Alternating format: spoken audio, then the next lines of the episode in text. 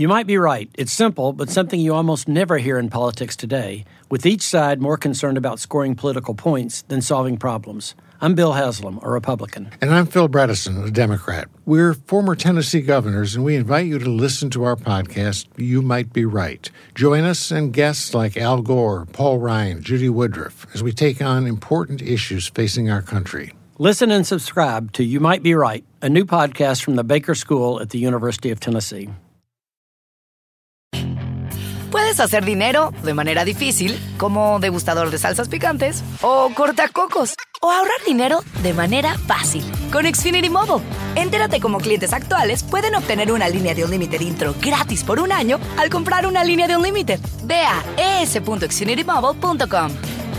Oferta de línea Unlimited gratis termina el 21 de marzo. Aplican restricciones. Xfinity Mobile requiere Xfinity Internet. Velocidades reducidas tras 20 GB de uso por línea. El límite de datos puede variar.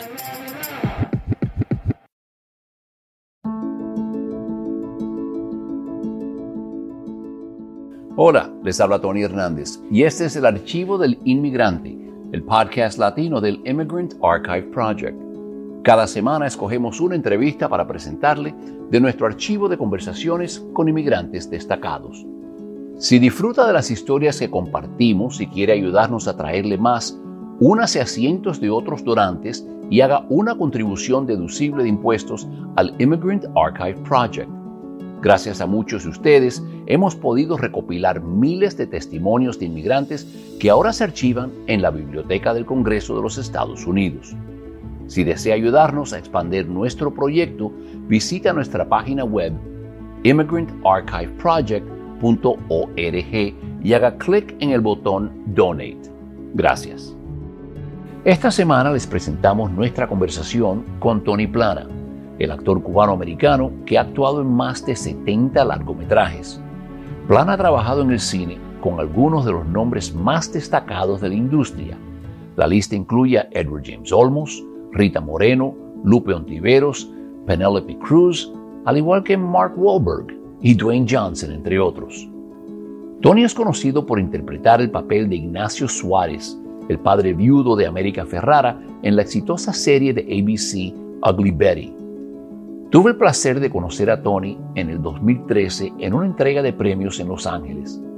Esa noche le expliqué el proyecto y le pedí una entrevista. Y a su crédito accedió de inmediato y en cuestión de meses nos encontramos en Nueva York, donde platicamos sobre su niñez en Cuba, su experiencia como inmigrante, su amor por el arte y la cultura y su concepto del sueño americano. Aquí les presento mi conversación con Tony Plana. Bueno, mi niñez feliz. Eh, dos padres amorosos. Eh, teníamos un apartamento en el Vedado. Eh, hay un parque cerquita donde jugábamos todos los días. También recuerdo el estrés que experimentamos durante la, la revolución, donde había mucho tiroteo afuera en las calles y mis padres, a mi hermano Víctor y a mí, nos ponían en el, en, el pasillo y se, y se, acostaban arriba de nosotros para protegernos de, la, de, las balas que estaban ocurriendo afuera en las calles de, de La Habana. También, tú sabes, fue un, para mí una, una niñez muy feliz en, en, respecto de que disfruté mucho de mis compañeros. Eh, fui al, al uh, colegio La Salle de los hermanos cristianos pero también muy consciente de, del conflicto que estaba ocurriendo políticamente y, también social que existía en, en, Cuba.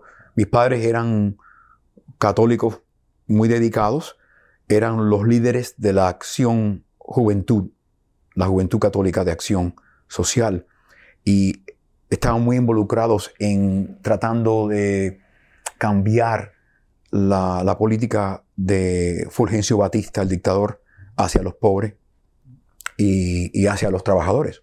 Entonces eran muy conscientes de, las necesidades sociales de, esa época histórica.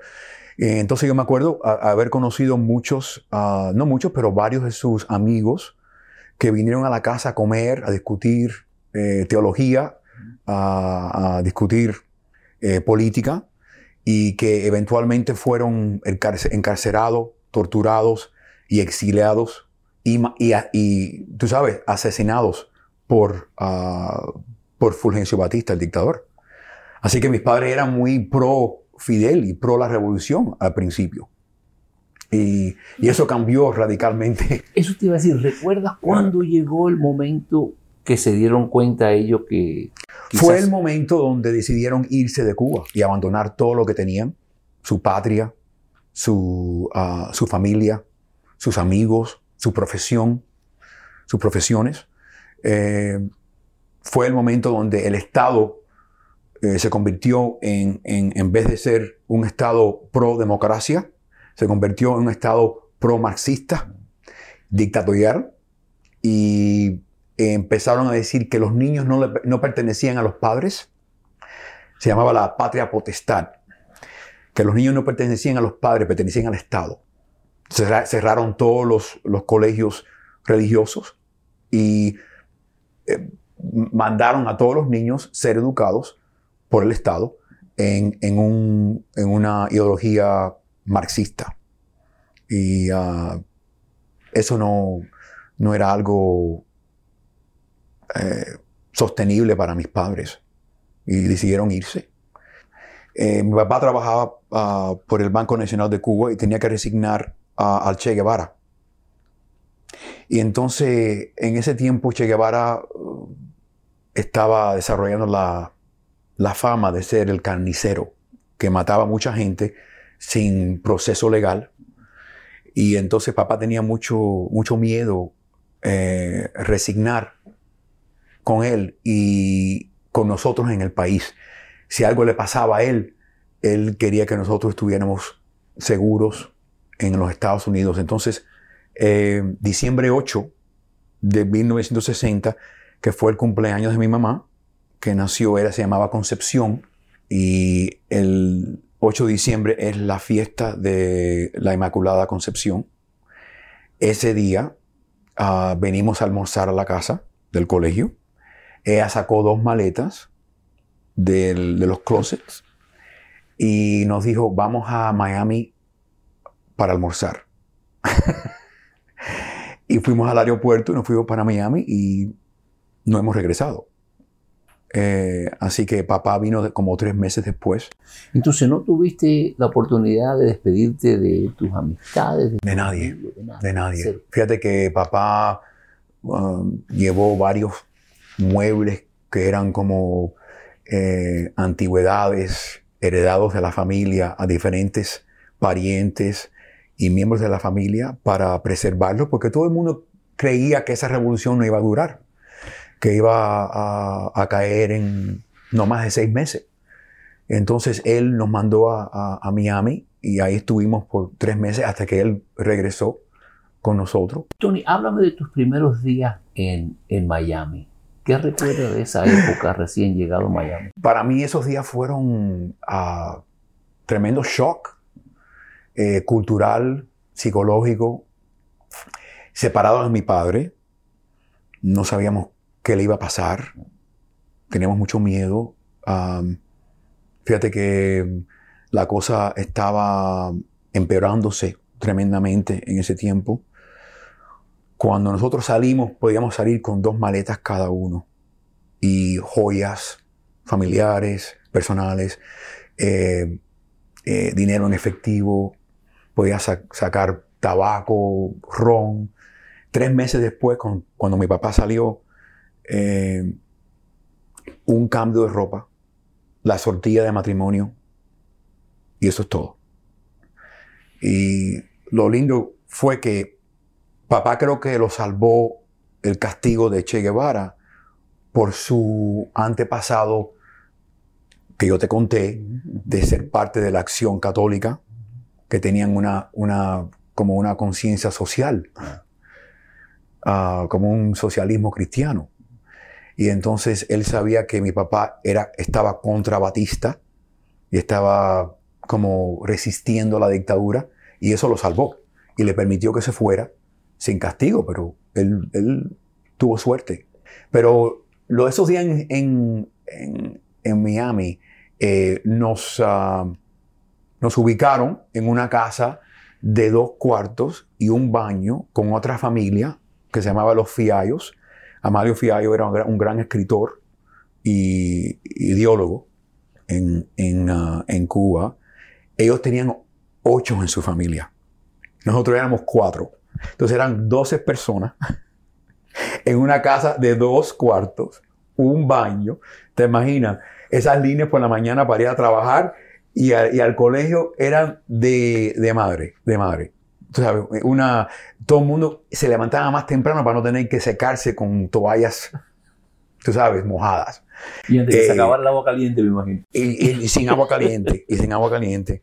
Y también dependimos mucho en el, en el tú sabes, el, el, el centro de refugiados establecido por los Estados Unidos. Yo siempre digo que esos días, cuando necesito motivación en mi vida para hacer cualquier cosa, pienso en esos días. Esos días donde comíamos pan eh, que de pan viejo que nos daban más barato porque eh, ya estaba ya un poquito, ah, un poquito malo. Eh, nos daban huevos de, de polvo, leche de polvo y, y, un, y el, ah, ¿cómo se dice? El, el elemento de proteína, un producto que se llamaba spam. Y yo creo que nunca voy a comer spam otra vez en mi vida. Porque lo comíamos todos los días. Mi pobre mamá trataba de, tú sabes, de, de, de esconder, esconderlo, ¿no? lo ponía empanizado, lo ponía en sopa, lo ponía en, en espagueti, lo ponía en, lo hacía sándwiches, lo hacía, ensalada de spam. Nosotros nos reíamos porque cuando íbamos al, al, a los cines, decíamos que sabíamos inmediatamente dónde estaban los cubanos porque íbamos a oler el spam. Entonces, vamos a sentarnos con ellos porque así, tú sabes, no se huele porque todos olemos lo mismo. Así que, tú sabes, eso, eso, esos, esos años Ah, para mí fueron un gran reto para la familia. Tremendo shock. No tanto para nosotros, más para mis padres, que no hablaban el inglés bien. Para mí yo me defendí. Eh, es, la, es, el testimonio a, la inmersión en aprender un nuevo idioma, porque en seis meses yo estaba fluente. Y yo era el, la persona que llamaban cuando alguien tocaba en la, en la puerta. Tony, abre la puerta. Averigua qué quieren. Eso es una, una experiencia muy común en los inmigrantes jóvenes, que normalmente somos los primeros en hablar un idioma.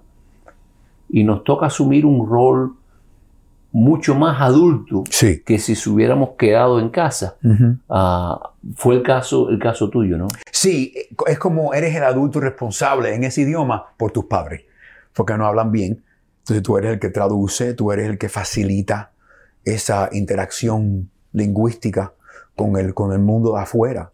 al mismo tiempo que tú sabes que, que, puso nuestra familia en crisis, también nos unió en una manera muy profunda, porque tuvimos que sobrevivir ese tremendo cambio, ese cataclismo cultural y personal, y como nos unió más como familia y nos unió mucho a la otra familia que, que, nos recibió aquí en, en, Miami. Estuvimos uh, por lo menos casi dos años en Miami y después nos mudamos a California.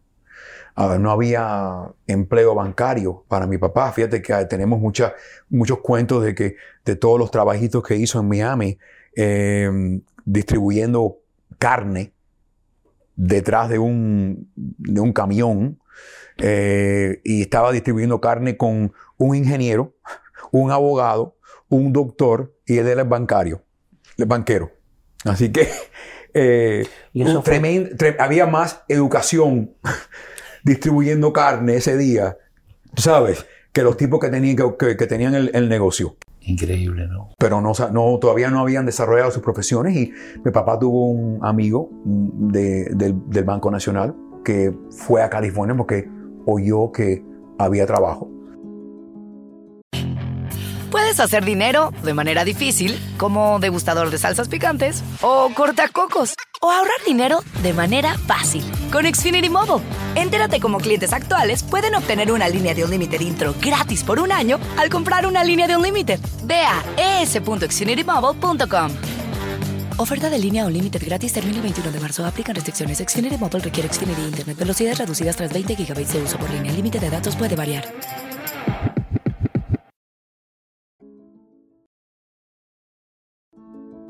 Antes de llegar a esa época en California, ¿escuchaste alguna vez a tus padres en lo que pasaban trabajo en Miami quejarse? Bueno, quejarse en el sentido de que había dificultad con el idioma, había dificultad con, con encontrar empleo, Ah, había una enajenación que existía por, porque de una venimos vinimos de una de una cultura ah, tú sabes eh, monocultural en muchos aspectos el mismo idioma eh, casi la misma religión todo el mundo la misma comida y llegas a este lugar que es una ah, sociedad mucho más compleja multicultural multilingual eh, tú sabes, es, otra cosa. Y manejar ese, ese universo eh, para mis padres fue, fue, fue un reto tremendo. Pero yo creo que su fe espiritual y su confianza personal y también la eh, interpenetración de la familia, creo que esos elementos contribuyeron a una fuerza de, sobrevivir y sobresalir esas condiciones. Eh, fíjate que mi, mamá trabajó por el Banco de América eventualmente casi 35 años y llegó a ser manager de, un- de un- de una sucursal. Ah, mi papá también llegó a, un nivel bastante alto en, el- managerio ¿no? de- del banco. Ah, ya cuando empezaron a aprender el idioma y empezaron a establecer en sus profesiones, tú sabes, no, no, no fue bastante bien. Nunca, nunca, nunca se hicieron ricos. Yo creo que sufrieron en ese sentido de que yo creo que el nivel económico que hubieran experimentado en Cuba, si, si, no, hubiera, si no se hubiera convertido en un, un sistema marxista, ah, yo creo que hubiera sido hasta mayor ah, que, aquí. Ah, en ese sentido, ah, nunca compraron su propia casa. Eh, Siempre vivimos en, en apartamentos. Pero mm, se dedicaron mucho a facilitar una buena educación para nosotros, para los niños. Y el resultado es que los tres hermanos hemos, tenido bastante éxito aquí en los Estados Unidos como resultado de esa dedicación de los padres a nuestra educación, educación católica. Yo, yo siempre digo que mis padres vinieron aquí por la misma razón que, que los del Mayf- Mayflower, para, para libertad de religión, en poder aquí vivir y educar a sus niños en la religión de, de- en su religión, Claro, en claro. la religión propia. Y eso fue algo que destacó mucho esa generación.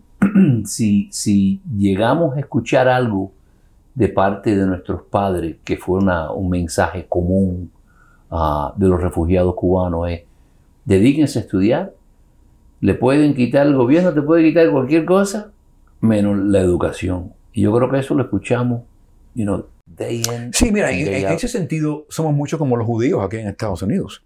Eh, un- una gran dedicación cultural a la educación. La educación es la clave para el éxito, para el triunfo en la vida.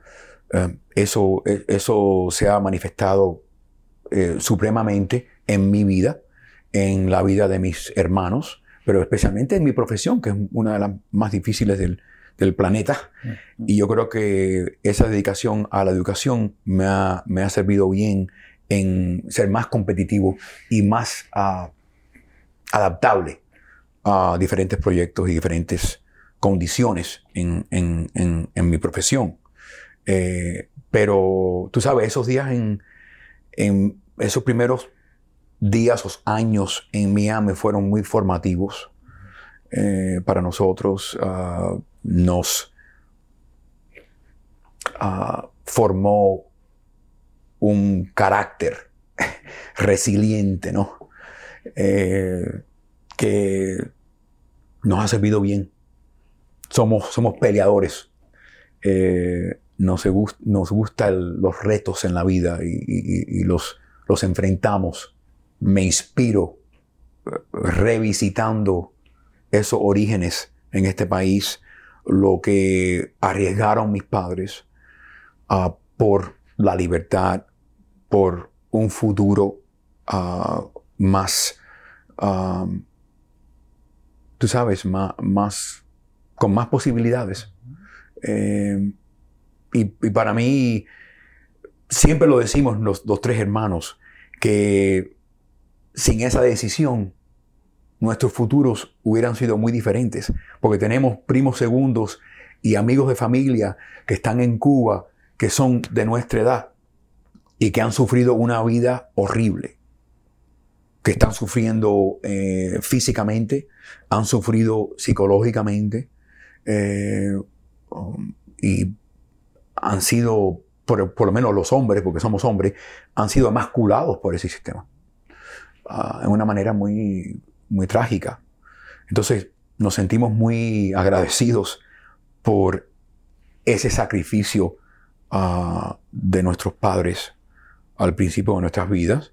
Y, ¿sabes? los, tres, los tres hermanos somos muy diferentes.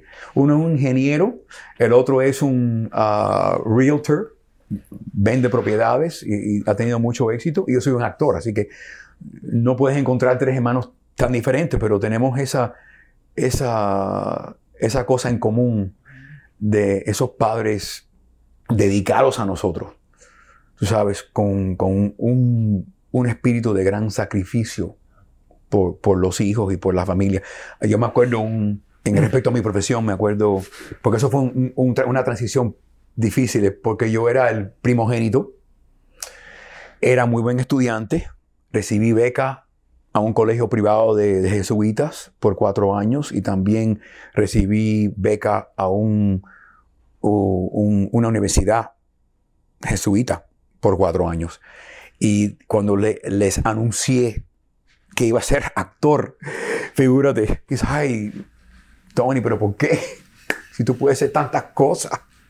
Y me recuerda de un, muñequito que, apareció en, el Miami Herald ah, de un, uh, una familia cubana.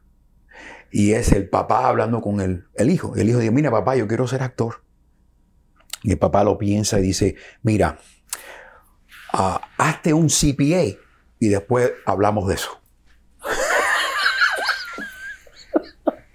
y yo tengo muchos primos yo creo que me sirvió bien mudarme a California porque tengo muchos primos que eran cantantes, eh, eran músicos, eran pintores, que no, no, se convirtieron en ah, contadores públicos, abogados, doctores, pero nunca, nunca, nunca persiguieron sus ah, inclinaciones artísticas.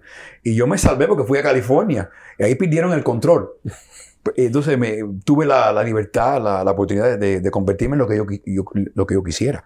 Te tuviste que ir 3.000 millas de Miami eh, para poder... 3.000 millas. Eh, wow. Así que es interesante ese, ese, ese, tú sabes, cambio de, de no vivir en, en, Miami y vivir en California. Aunque vivimos en una, una comunidad cubana, porque los cubanos se, se, se, se encuentran ¿Y a qué edad te diste cuenta que querías ser actor? Bueno, fíjate, si, si, si, haces un análisis psicológico o ah, psiquiátrico, ah, yo creo que para mí eso empezó en Cuba, en el segundo grado. Tuve una experiencia muy interesante cuando yo estaba en el segundo grado. El profesor mío de segundo grado me escogió para recitar poesía de José Martí en la graduación de del, colegio secundario, de secundaria, ¿no? Eh, y me, me, plantaron ahí enfrente de 1500 personas a recitar poesía de José Martí. Y también, porque yo era, tenía una buena voz, me, me pusieron como el cantante principal de unas, de unas canciones que estaban cantando los niños pequeños para los que se estaban graduando, ¿no? Y yo me acuerdo de esa experiencia de estar ahí enfrente de 1500 personas y con esa tensión, ese enfoque tan intenso. Y nunca se me olvidó esa experiencia. Y si yo, yo pienso en cuál fue la, esa, esa experiencia formativa que me planteó, me plantó esa, esa semilla ah, eh, artística, fue esa. Y yo siempre en el colegio siempre imitaba a la gente, siempre estaba haciendo chistes. Yo era el payaso de, la clase. Siempre estaba jodiendo, como dicen, ¿no? y, fíjate que en California eh, tuve un, ¿cómo se llama? Report card, el reporte de notas. Y tenía 13 A's y en conducta unsatisfactory. Y papá me dijo, pero ¿qué yo voy a hacer contigo? Eres un estudiante perfecto, pero siempre estás jodiendo la caja. No, no sabía qué hacer. Estaba en parálisis. Y entonces dijo, bueno, lo que voy a hacer, te voy a cortar el pelo. Y como castigo me llevó al, al, barbero y me costó, me puso un, te voy a, te voy a cortar, te voy a dar un, un, un corte alemán para que te recuerdes que la disciplina es muy importante en la vida. Por lo que veo no funcionó mucho el pelado, ¿no? ¿Eh? No, no funcionó mucho el pelado. No, yo creo que no. Porque sigue igual de jodido. Bueno, no, no, no, no, jodí tanto, pero tú sabes, eso me, me puso más en la, en, en, la regla. Oye, pero qué interesante que te invitaron a recitar poesía de Martí a esa edad. Sí. Si no es por eso, estuviera hablando con Tony Plan, el contable. Ay, yo creo que no. por lo menos el abogado. Yo quería que ser abogado, pero yo, yo siempre uh, digo, digo, digo que eh, iba a ser abogado, pero realicé en universidad que no quería ser abogado, solamente quería imaginarme de abogado en televisión o películas. Pretender ser abogado. Lo único que me, que me interesaba es llegar para la sumación. Ladies and gentlemen of the jury. Me, estaba interesado en los discursos. Llegó un momento, me imagino que tus padres dijeron, wow, escogió la carrera que, que tocaba. bueno, los convencí cuando llegué a la casa y les compré el primer televisor en color que tenían. Me dijeron, bueno, mira, a lo mejor fue buena idea que te hiciste actor. Le compré un televisor para que me vieran en, color en la televisión. Ah. Así que fue interesante. Esa, pero ah, tú sabes, tú sabes, mira, eh, yo lo, lo, lindo de mis padres es que eh, aunque se preocupaban por mí porque sabían que la, profesión era muy, muy difícil y era, tú sabes, eh, no había garantía hasta ahora, aquí mismo. no hay ninguna garantía en mi profesión. Hay que luchar todos los días y seguir luchando. es parte de lo que me gusta. Ah, pero ellos siempre me apoyaron. Y siempre, siempre pensaban que que la educación que había recibido me iba a servir bien en encontrar éxito en esa profesión. Y, estuvieron correctos. Yo creo que sí. Tony, ¿tu mayor orgullo cuál es? Mi mayor orgullo es, tú sabes, eh, que desarrollé una vida personal en, respecto a mi, a mi esposa, a mis hijos, y también profesionalmente, de la cual mis padres hubieran estado orgullosos. Eh, eso es como el acto más, más eh, significante de mi vida, de que respondí a ese sacrificio de ellos ah, en una manera responsable, que los quise honrar eh, a través de mi trabajo, de mi éxito. Y como digo, no solo el éxito profesional, pero el éxito personal, de encontrar una buena mujer, dedicarme al matrimonio, dedicarme a, a mis hijos. Y tú sabes, yo creo que esos nietos fueron la alegría más grande de sus vidas, de sus padres. Eh, ellos vieron que teníamos buenos niños, que eran dedicados a lo que estaban haciendo, que los eh, muy, muy amorosos, muy cariñosos. Eh, tú sabes, en ese sentido pude recompensarlos a ellos por ese sacrificio, eh, porque ellos pasaron una vida difícil, ¿no? No, tuvieron el éxito económico o profesional que, muchos otros cubanos han, han realizado. Yo no, yo no fui dueño de mi casa hasta que yo me la compré yo mismo con el dinero que gané en películas y televisión. Y yo les compré una casa a mis padres. Y vivieron en esa casa. Así que, en, tú sabes, eh, eh, eh, ese sacrificio del exilio, de ser refugiados, de tomar ese, ese tremendo riesgo y sacrificar tanto Ah, de, lo, de su futuro y de, y de su, de su en su propia vida, uh, de desarrollo propio. Yo creo que ha sido una gran motivación para mí en hacer lo que he hecho. También profesionalmente estoy muy orgulloso de, mis acontecimientos en, como actor. Ah, como director de teatro y un poquito de películas, etc.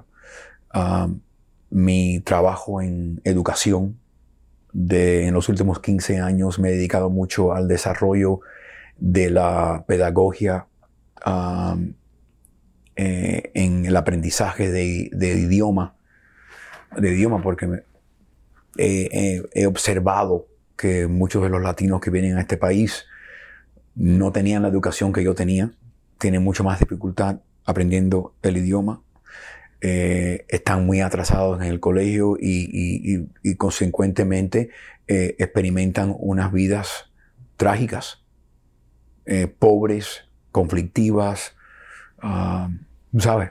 No, no con mucha alegría y felicidad. Y entonces yo quería, como soy jesuita, educado, como soy, ¿sabes? Que en esa, esa educación eh, enfatiza mucho el sacrificio personal, que uno recibe dones de Dios, se dedica a desarrollarlos y utilizarlos para el bienestar de otros. Y esa es una filosofía que siempre me, ha motivado, me ha, me guiado, dirigido en mi vida. Y cuando ya llegué a los 40 y ya tenía bastante establecida mi carrera, eh, estaba bien económicamente, me sentí que era el tiempo eh, indicado para empezar a contribuir a la sociedad y especialmente a la comunidad latina y especialmente a la comunidad de mi esposa que es mexicana y nació en el este de Los Ángeles, muy pobre, y también se destacó ah, en, su educación, ah, en su proceso educativo, y también eso resultó en bastante éxito como, como actriz. Eh, yo creo que yo quería como volver a esa comunidad y empezar a, contribuir como artista, porque yo creo que los artistas tenemos mucho que contribuir al proceso educativo que está eh, en una crisis eh, impresionante en este momento.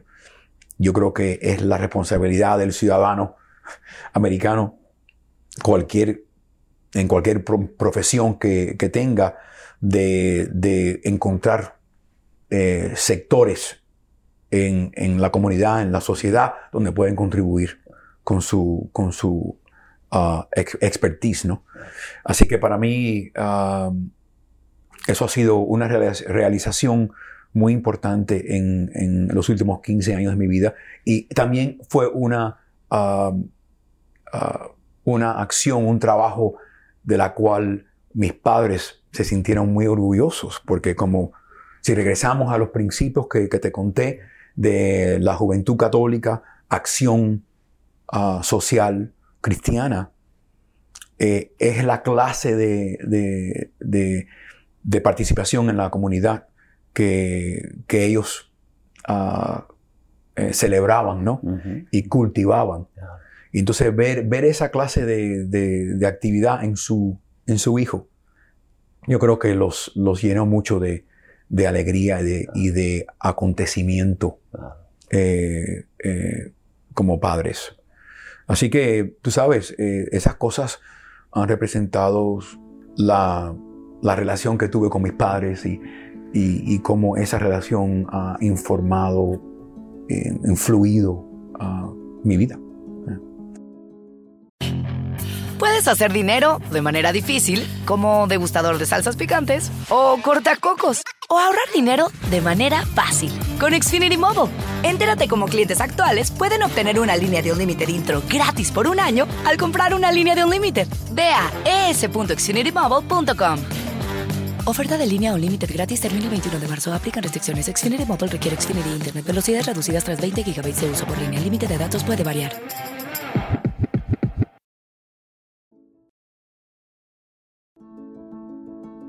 Mencionaste algo, una experiencia que imagino que tuvo que ser una experiencia muy especial. Eh, le regalaste una casa a tus padres. ¿Me puedes eh, contar un poco de esa experiencia? ¿Recuerda el día que le diste la casa? ¿Lo sorprendiste? ¿De qué forma? ¿Cómo, cómo se llevó eso a cabo? Mira, es una casa que es la casa con la cual yo empecé mi familia.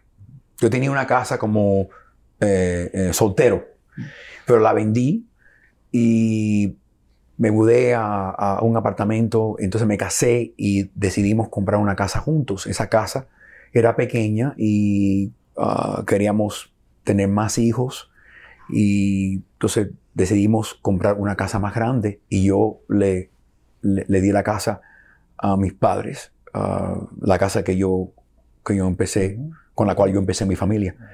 Eh, así que fue un, un gran orgullo tú sabes, da, darle ese regalo y saber que los, la estaban disfrutando, uh, porque ellos siempre habían vivido en apartamentos toda su vida. Así que para mí fue un, un gran orgullo uh, poder hacer eso. Y, y como regresarles eh, todo ese sacrificio que, que, que, sufrieron por nosotros. Eh, Así que eso, eso fue un, un día muy, muy bonito en la vida. Eh, y, y, vivía muy, muy, muy cerca de nosotros. Así que también teníamos uh, babysitters instantáneos. Fíjate que teníamos mucha suerte porque los papás de mi esposa también uh, eh, vivían cerca y, y, también eran muy eh, compenetrados con la familia. Y entonces siempre se estaban peleando los, los cuatro abuelos para quién iba a cuidar a los niños los fines de semana. Así que teníamos una, tuvimos una suerte tremenda en ese sentido. Uh, dueling babysitters. Dueling Ah, babysitters, I've never exactamente. been that fortunate. Exacto, no, no, fue tremendo. Y, y, y, y se, se, decía, no, no, no, no, ustedes tuvieron los niños el fin de semana pasado, nos toca a nosotros este fin de semana, así que era una... Uh, así que... Oye, Tony, quiero respetar el tiempo, que sé que estás ocupado, pero quiero hacerte una, un, un par de preguntitas más. ¿Tú llegaste de Cuba de qué edad? Los ocho años, los ocho tercer años. grado. Sabiendo lo que sabes hoy en día, si pudiera darle consejo a un niño de ocho años recién llegado a este país, ¿qué le dijeras? Ocho años. Yo me acuerdo que fue diferente para mí porque éramos uno de los primeros inmigrantes, ¿no? O exiliados, porque era temprano. La, la, revolución solamente había existido un año. Entonces yo, yo era el único latino en mi clase, en un colegio público.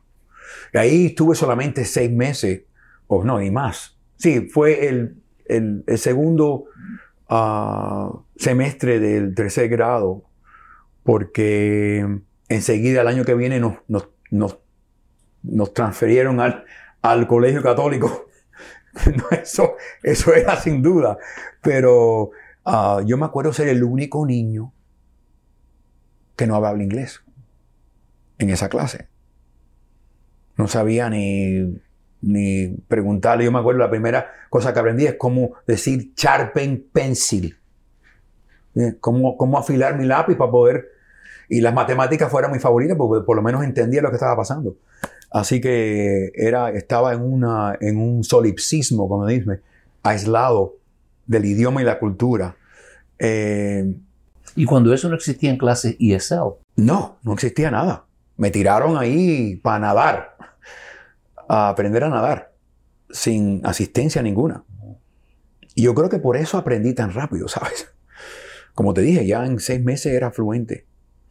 Pero yo creo que lo interesante ahí es que los niños que vienen ahora eh, usualmente van a caer en una comunidad que, bueno, hay los pros y los cones ¿no? de, eso, ¿no? de, cómo, cómo determinar um, o navegar ese biculturalismo ¿no?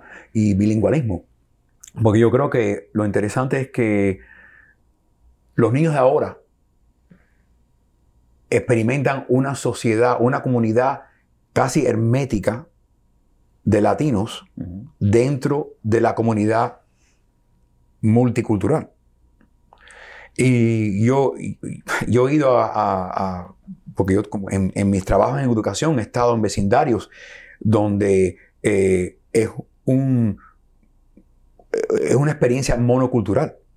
Entonces, para mí, una de las, mis recomendaciones es que si tú vives en una comunidad como esa, que también, bueno, reinforza, um, uh, tu identidad cultural, que es muy importante, y tu conexión a tu, a tu, mismo, a tu idioma original, también es muy importante salir de ese, de ese círculo íntimo, ¿no?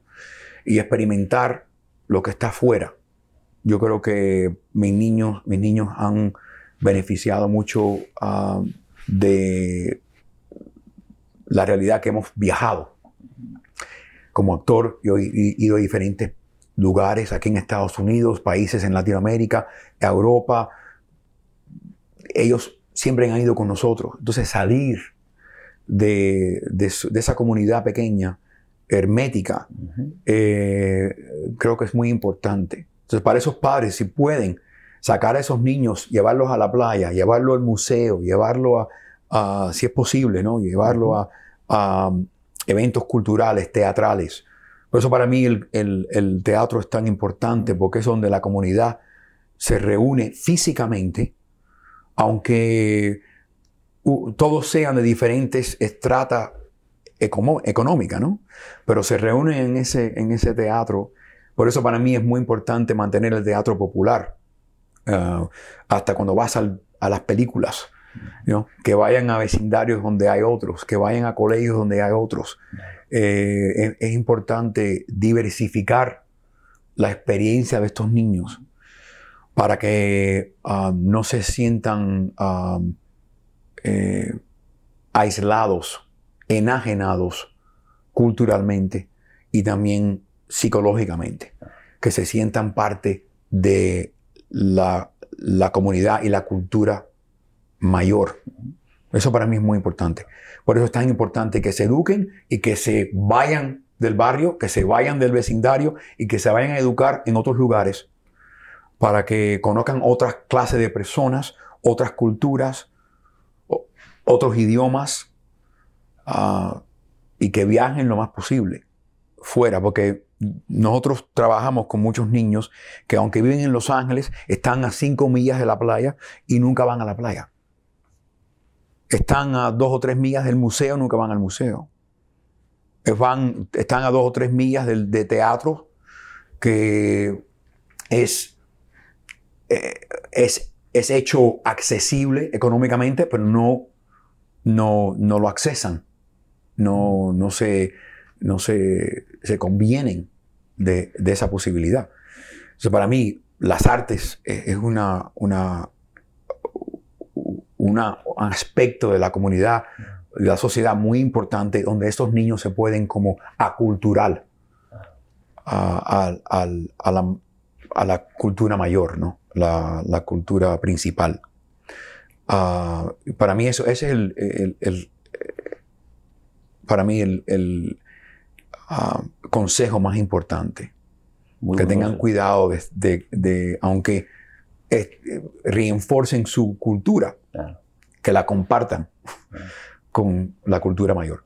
Para mí el sueño americano es la libertad ah, que fue creada por los peregrinos que vinieron aquí buscando libertad religiosa y que crearon un, un país, una nación de inmigrantes que fueron los primeros de establecer la democracia.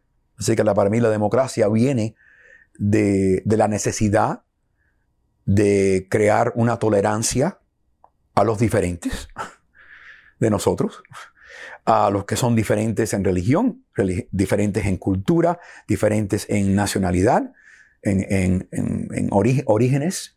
Así que para mí e, eso es lo que defina ah, el sueño americano. Es, es el sueño de posibilidades, de la libertad de soñar, de crear, de um, uh, acomplecer. Eh, para mí eso, ese es el sueño que, tenemos que regenerar todos los días, todos los años, todas las generaciones. Y, no olvidar que ese es, ese es el, el bueno, esa es la raíz principal del sueño americano, que está, está sembrada, eh, esa semilla está sembrada en, en tú sabes, en una tierra fértil ah, de posibilidades que se, es por la libertad y, la tolerancia y la democracia, que, que se reinforzan todos unos a otros. Así que para mí eso es el sueño americano. Al crecer en los Estados Unidos en las décadas de los 60 y 70, rara vez vi a alguien que se pareciera a mí en los medios. La mayoría de los programas de televisión y las películas de ese entonces mostraban familias que hablaban un inglés impecable y que no comían arroz y frijoles negros tres veces al día. Todavía puedo recordar la alegría que sentía cuando me encontraba con ese personaje ocasional con el cual podía identificarme cada vez que aparecían en la televisión o en el cine, su presencia me llenaba de orgullo. Sabemos hoy que los medios en todas sus formas tienen el poder de dar forma a las ideas. La televisión, las películas, la publicidad y los medios digitales pueden influir en cómo vemos a los demás y cómo nos vemos a nosotros mismos. Una representación precisa y auténtica puede derribar barreras, abrirnos a nuevas ideas crear poderosos modelos a seguir e incluso ser fuente de inspiración. Plana, junto a Edward James Olmos, Lupe Ontiveros, Carlos Carrasco y Rita Moreno, están entre los primeros actores latinos que vi en películas americanas y en los programas de televisión de habla inglés. Ellos lograron abrirse camino sin dejar de infundir a sus roles latinos con una dosis de dignidad y respeto asegurando que cada vez que los veamos en la pantalla, nos inspiran y nos hacen sentir orgullosos de quienes somos. Si le gusta el programa, favor dejarnos un rating de 5 estrellas y un review en Apple Podcasts. El archivo del inmigrante es coproducido y editado por Iri González. Nuestro director de fotografía es Daniel Godoy. Para más historias, favor visitar nuestra página web immigrantarchiveproject.org. Les habla Tony Hernández. Gracias por escucharnos.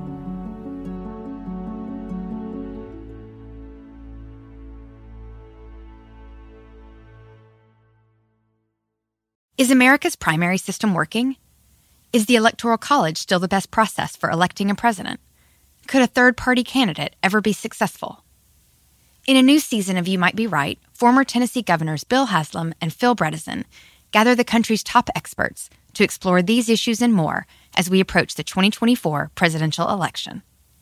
Listen to You Might Be Right, a new podcast from the Baker School at the University of Tennessee, available now wherever you get your podcasts. Puedes hacer dinero de manera difícil, como degustador de salsas picantes o cortacocos o ahorrar dinero de manera fácil con Xfinity Mobile. Entérate cómo clientes actuales pueden obtener una línea de un límite intro gratis por un año al comprar una línea de un límite. Ve a es.xfinitymobile.com. Oferta de línea o límite gratis termina el 21 de marzo. Aplican restricciones. Xfinity Mobile requiere Xfinity Internet. Velocidades reducidas tras 20 GB de uso por línea. El límite de datos puede variar.